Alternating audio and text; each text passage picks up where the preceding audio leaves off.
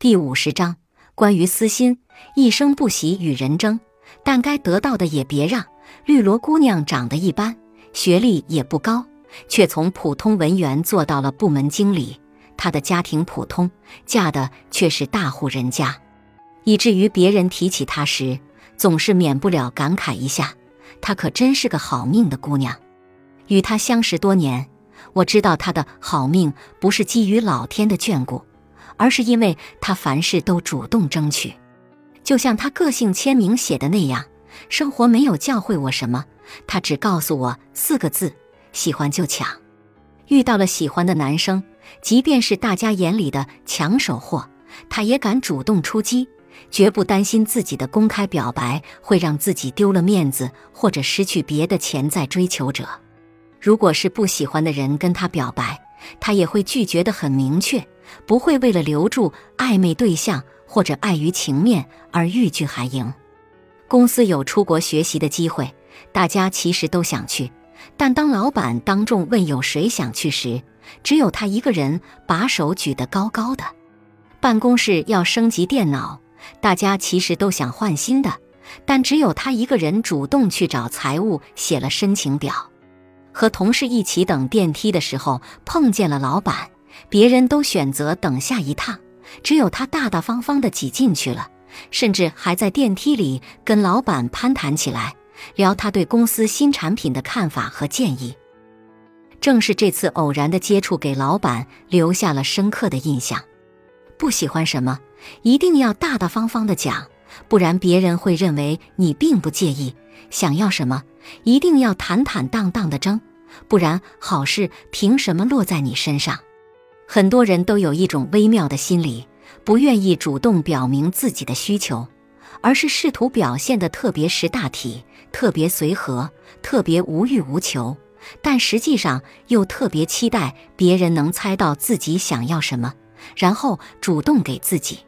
所以，这种人注定会经常失望，经常懊悔。不敢争取的人到底在怕什么呢？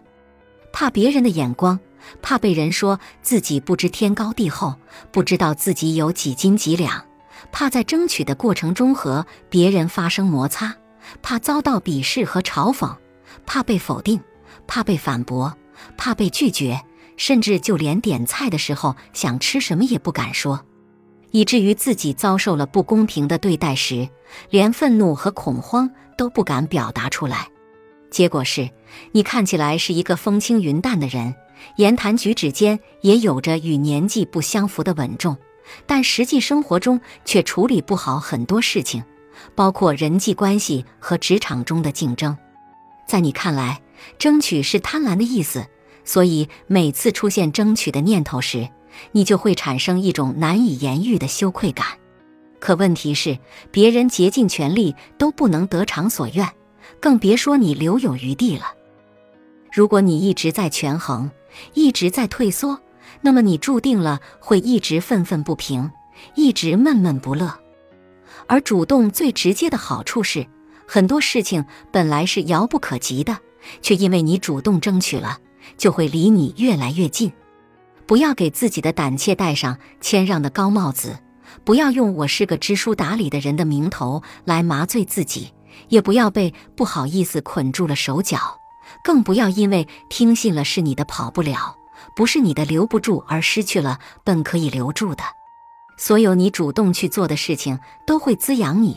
所有你被动去做的事情都会消耗你。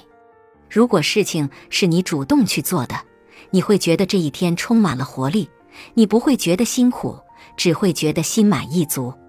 但如果你每天都是被目标、被截止日期，被客户、被外界的压力推着走，那么你不仅心力交瘁，